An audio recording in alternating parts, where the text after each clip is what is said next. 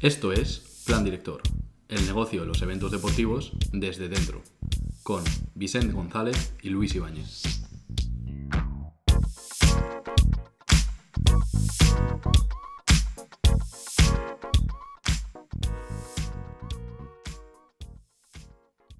Hola a todos, bienvenidos a Plan Director.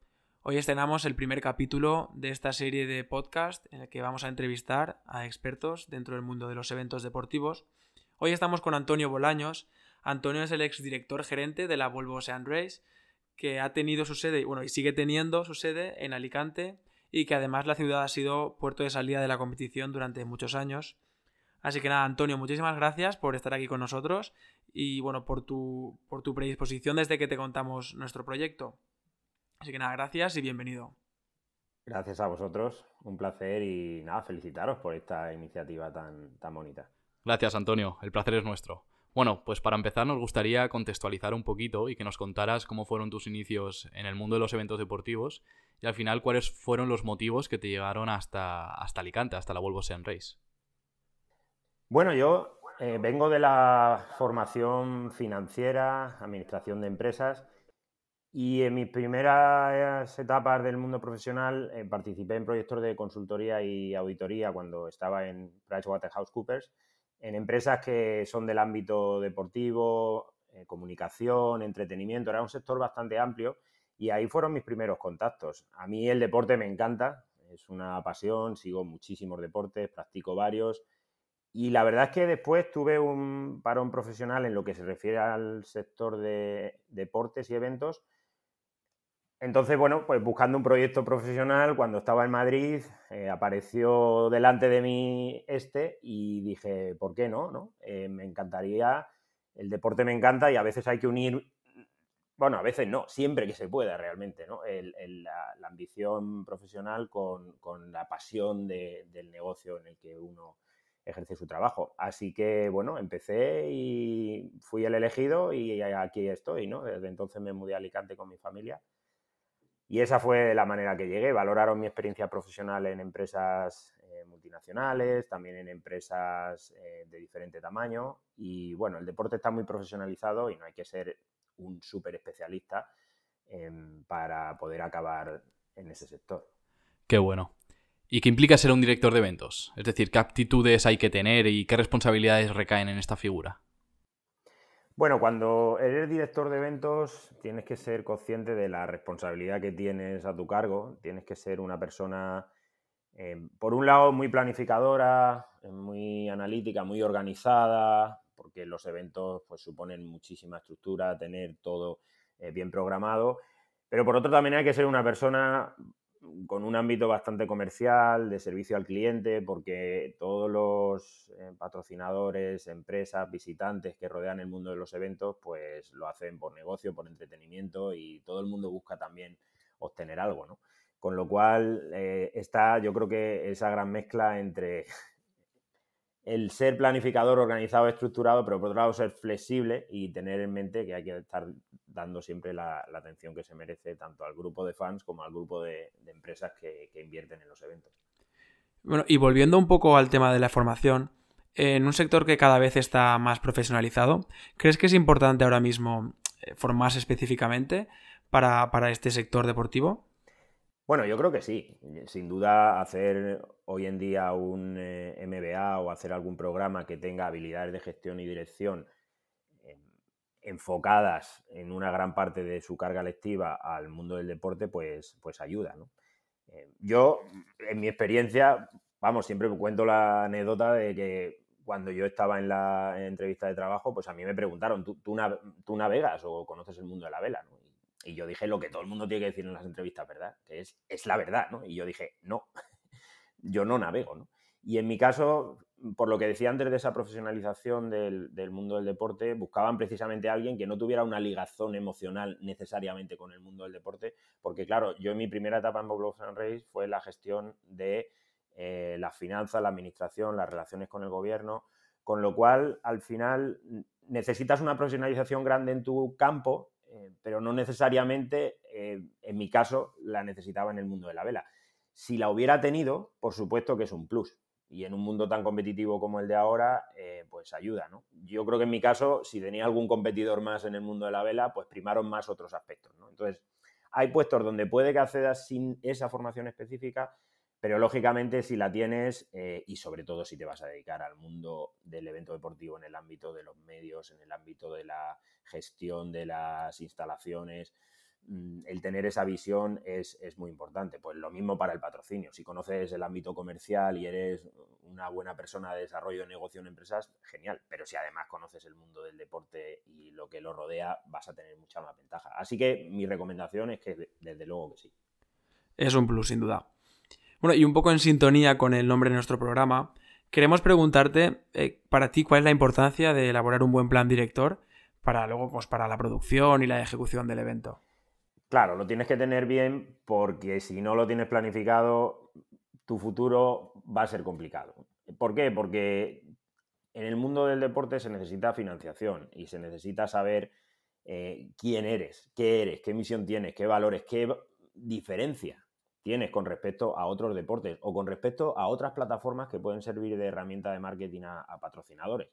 Eh, o qué es lo que ofreces tú que le va a interesar a los aficionados. Entonces, o haces un buen análisis estratégico mm, que marca no solo lo que vas a hacer en, el evento, sino lo que vas a hacer en el siguiente y en el siguiente. ¿vale? La planificación tiene que ser a un plazo mm, largo y que siempre tengas una hoja de ruta de dónde estás y qué es lo que quieres. Por tanto, me gusta el título de vuestro, de vuestro programa, ¿eh? me gusta, porque pone énfasis en algo muy importante. Y es que a veces nos centramos en la ejecución y pensar que para hacer un evento hay una fase muy importante antes estratégica que va a definir tanto lo que vas a decir a la hora de hacer el evento como lo que vas a proponerle a cualquiera que quieras que venga a tu evento. ¿no? Y, puede ser que venga a nivel de negocio o que venga a nivel de, de diversión. Eh, por tanto, muy, muy, muy importante. Y desde un punto de vista más operativo, ¿cómo se consigue gestionar un evento tan global como es la Volvo Ocean Race? Porque al final es un evento que tiene lugar en varios países de diferentes continentes. ¿Cómo gestionáis esas diferencias culturales que hay entre los partners, los asistentes o incluso los empleados de las diferentes sedes de la carrera? Bueno, pensar que al final las diferencias culturales, la gestión, el trabajo, quien lo hacen, quien lo hacemos somos las personas. Por tanto, el tener un buen equipo es donde reside la clave.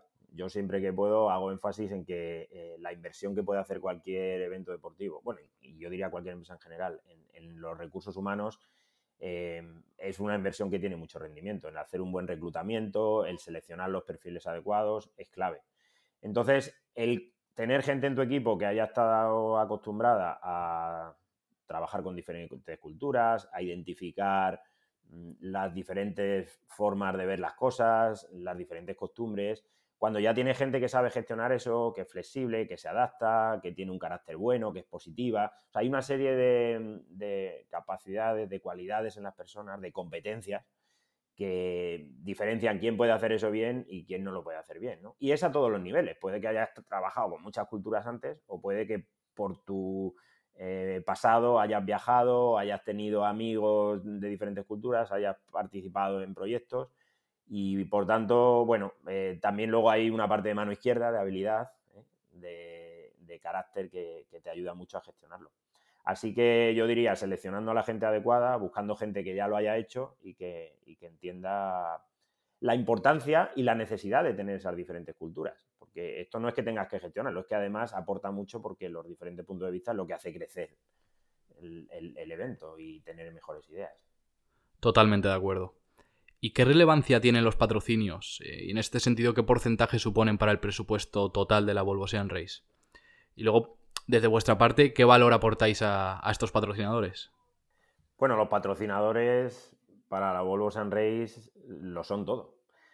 Hay otros eventos donde los patrocinios tienen un peso elevado, pero en el caso de Volvo San eh, es elevadísimo, porque el modelo de negocio en las ciudades es, no cobrar, con lo cual nosotros no tenemos ticketing, como pueden tener otros deportes en los estadios o con la gente que paga por verlo, y tampoco hay derechos de retransmisión, porque el modelo es extender lo más posible el evento y no queremos mm, eh, intentar negociar porque además es difícil monetizar con medios de comunicación la vela oceánica, ¿verdad? Porque a lo mejor en formatos más cortitos sí, pero en la Volvo San Race es complicado porque son etapas muy largas y, es difícil cobrar eh, por derechos de televisión, con lo cual todo se centra en darle valor a esos patrocinadores y toda la financiación, exceptuando que hay una parte grande también de las ciudades, eh, viene de los, de los patrocinadores. Yo diría el 70%. Por tanto, tienes que darles valor. ¿Qué valor? Como tú me preguntabas,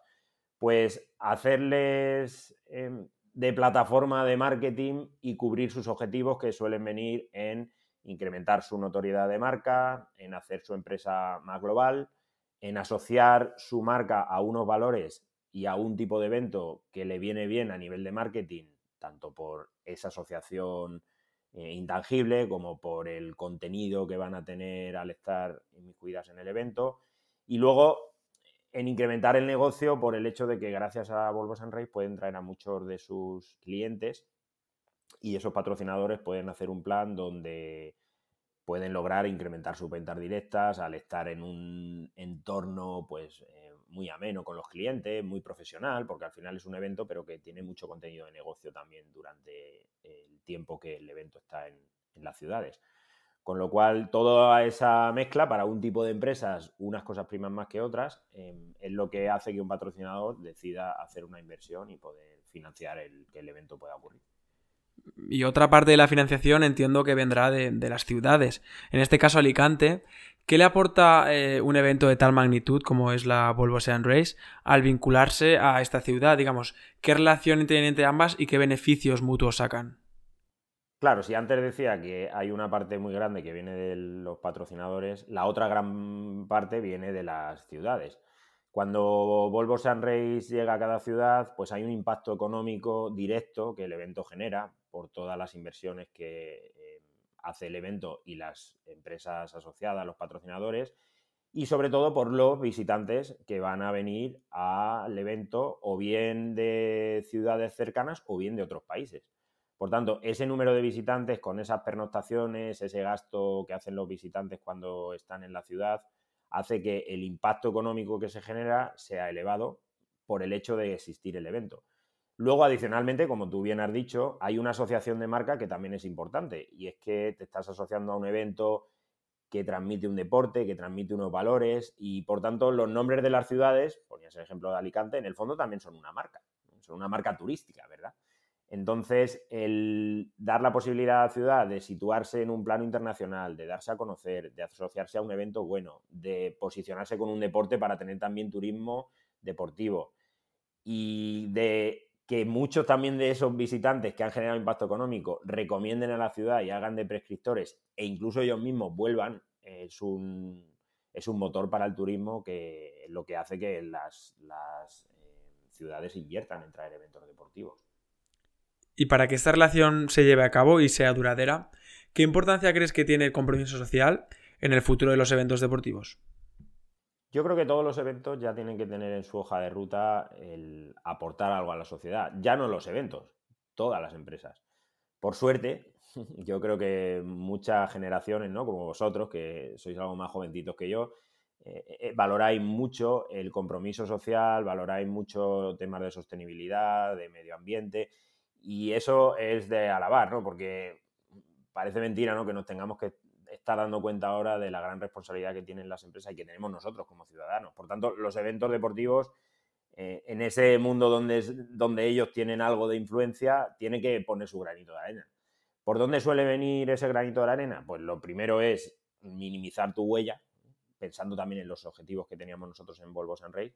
Es decir, que nuestra huella del evento, por hacerlo posible, eh, no dañe el medio ambiente, no dañe el paisaje, no dañe la ciudad, no contamine, ¿vale? E, ese es el, primer compromiso. Y el segundo es que, dado que los eventos deportivos tienen unas audiencias grandes, sirvan muy bien de escaparate para eh, dejar un legado y para maximizar el impacto posible de un mensaje con el que se comprometa el evento, que tenga que ver con la sostenibilidad, con el medio ambiente, con, una causa que se asocia al evento. En nuestro caso, por ejemplo, en Volvo San Reis era la reducción de plásticos en los océanos, que es un gran problema y que aprovecho siempre que tengo la oportunidad eh, para hacer eco de ello, del gran problema que estamos creando con el consumo masivo de plásticos.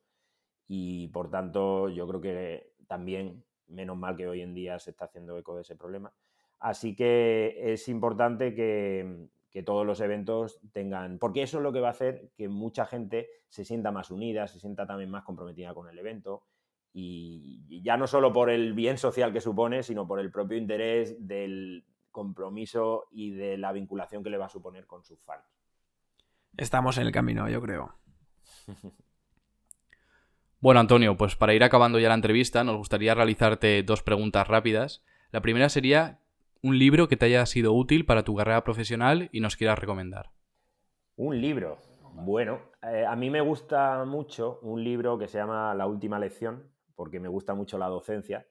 Eh, y es un libro escrito por un profesor, eh, Randy Posh. Em, y es un libro que a mí me ayuda mucho por el hecho de que esta persona escribe esto en un momento muy difícil de su vida, y demuestra lo importante que es amar tu profesión, lo importante que es buscar un buen balance con tu familia. Entonces, en el mundo de los eventos deportivos el compromiso personal también es muy grande y a mí es un libro que en el momento que lo leí me aportó mucho y que recomiendo de verdad que la gente lo lea e incluso que la vea, porque la última lección eh, también es una lección grabada y la verdad es que es fascinante. No revelo nada más para generar el interés. vale, vale, lo apuntamos, Antonio. Bueno, ya la última, dos o tres tips eh, indispensables para alguien que quiera empezar con la organización de su evento. Pues lo primero que tiene que hacer es, si tiene la oportunidad, vivir un evento deportivo un poquito más cerca eh, que no ser solo aficionados. Los eventos deportivos permiten, en muchos de ellos, tener voluntarios. Entonces, participar como voluntario yo creo que es una grandísima experiencia que les recomiendo a todos. Por cierto, aprovecho vuestro programa siempre que puedo, mi tributo a los voluntarios. Gracias, chicas, chicos, si habéis sido voluntarios, gracias a todos, porque los voluntarios hacen posible los eventos. Por tanto, esa sería una primera recomendación. Busca uno que te guste, que lo tengas accesible e intenta que, que puedas participar como voluntario. La formación, bueno, es importante, cada uno en el ámbito en el que se quiera mover del evento deportivo también, ya lo hemos comentado. Y luego, pues a nivel de que uno mismo se analice y diga, ¿es el mundo de los eventos deportivos para mí o no? Pues pensar en ese trabajo en equipo tan necesario, en esas habilidades que os he dicho fuera de lo que son las profesionales, de la flexibilidad, la capacidad de adaptarte. Y si todo eso encaja y ves un ámbito formativo, participas como voluntario y te pica el gusanillo, ¿no? Y además crees que puedes encajar, pues adelante, lánzate y a probar, ¿no? Y a intentar aplicar y a, buscar un trabajo que tenga que ver con el ámbito deportivo. Y eso sí, lo antes posible, ¿vale? En mi caso, fijaros, ha llegado bastante tarde y ahora digo, ostras, me hubiera gustado más estar más tiempo en mi carrera profesional en el ámbito deportivo, porque es fantástico. Eh, así que adelante y mostrar entusiasmo y cuando vayáis a las entrevistas, de verdad, decir por qué os gusta y qué es lo que podéis aportar. Bueno, pues hasta aquí esta primera entrevista de Plan Director, hoy con Antonio Bolaños. Y bueno, la verdad es que nos llevamos una charla sensacional, unos muy buenos consejos de un gran profesional. Y nada, esperamos contar contigo para futuras entrevistas y poder hablar de más temas de, los eventos deportivos. Nada, Antonio, muchísimas gracias. Esperamos que nuestros oyentes también agradezcan tu intervención. Así que nada, eh, nos vemos en el próximo capítulo. Hasta luego, gracias. Muchas gracias. Suerte con todo. Un abrazo, chao.